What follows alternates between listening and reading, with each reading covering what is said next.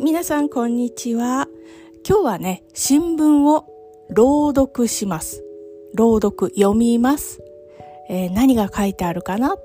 ちょっと聞いてみてくださいね。コラムっていうところですよ。その男は子供の時に宇宙船の乗員になろうと思った。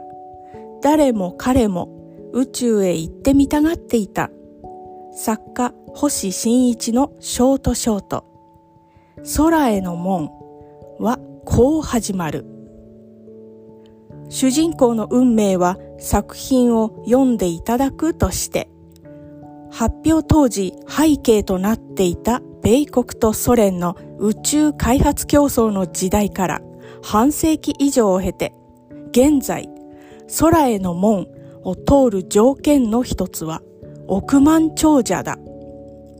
英国と米国の実業家がそれぞれ自ら創業した企業の宇宙船に乗って飛行に相次いで成功し注目を集めた。その一人、米インターネット通販大手 Amazon.com の創業者ジェフ・ベゾス氏は約20兆円の資産を持ち、米紙フォーブスによる世界の長者番付で4年連続首位だ。ジェフ・ベゾス、果てなき野望。過去ブラッド・ストーン著日経 BP 社によると、ベゾス氏は5歳でアポロ11号の月面着陸をテレビで見て感動し、高校の卒業式の代表スピーチでは、地球の自然を守るため、宇宙空間に居住地を建設する構想を語った。宇宙旅行は費用がいずれ下がり、新たな産業となって新技術開発にもつながると期待する声がある。だが地球温暖化の危機は目前にある。一向になくならない紛争、増加する難民、新たな感染症といった人類共通の課題も深刻化する一方だ。資金や人材を宇宙に振り向ける余裕が今人類にあるのだろうかはい、ここまでです。コラムっていうのは、あの、まあ、新聞社の、そ、その新聞社の中の一番上手に書く人が担当すると言われています。だからこの文章はとても上手な文章だと言えます。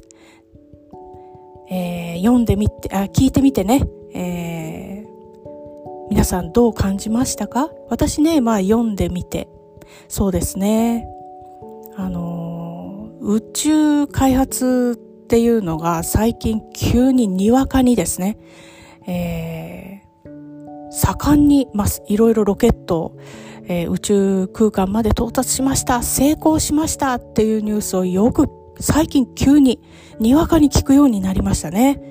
ワクワクします。はい。あのー覇権争いですね。大きな、まあ、中国、それからアメリカ、あのー覇権争いに、まあ、日本も、えー遅れを取らずに、しっかり、えー頑張ってほしいなと期待しています。まあ、その前に、この新聞のコラムでね、えー書いてあるのは、その一、まあ、その一方ですね、えー問題がたくさんありますよ。まあ、地球すべて住む私たちが、あの、一つの家族として考えたときに、みんなが、えー抱える問題、地球そのものが抱える問題っていうのは、たくさんまだありますよ、っていうことですよね。そこにも目を向けなければなりませんね。はい。では、またね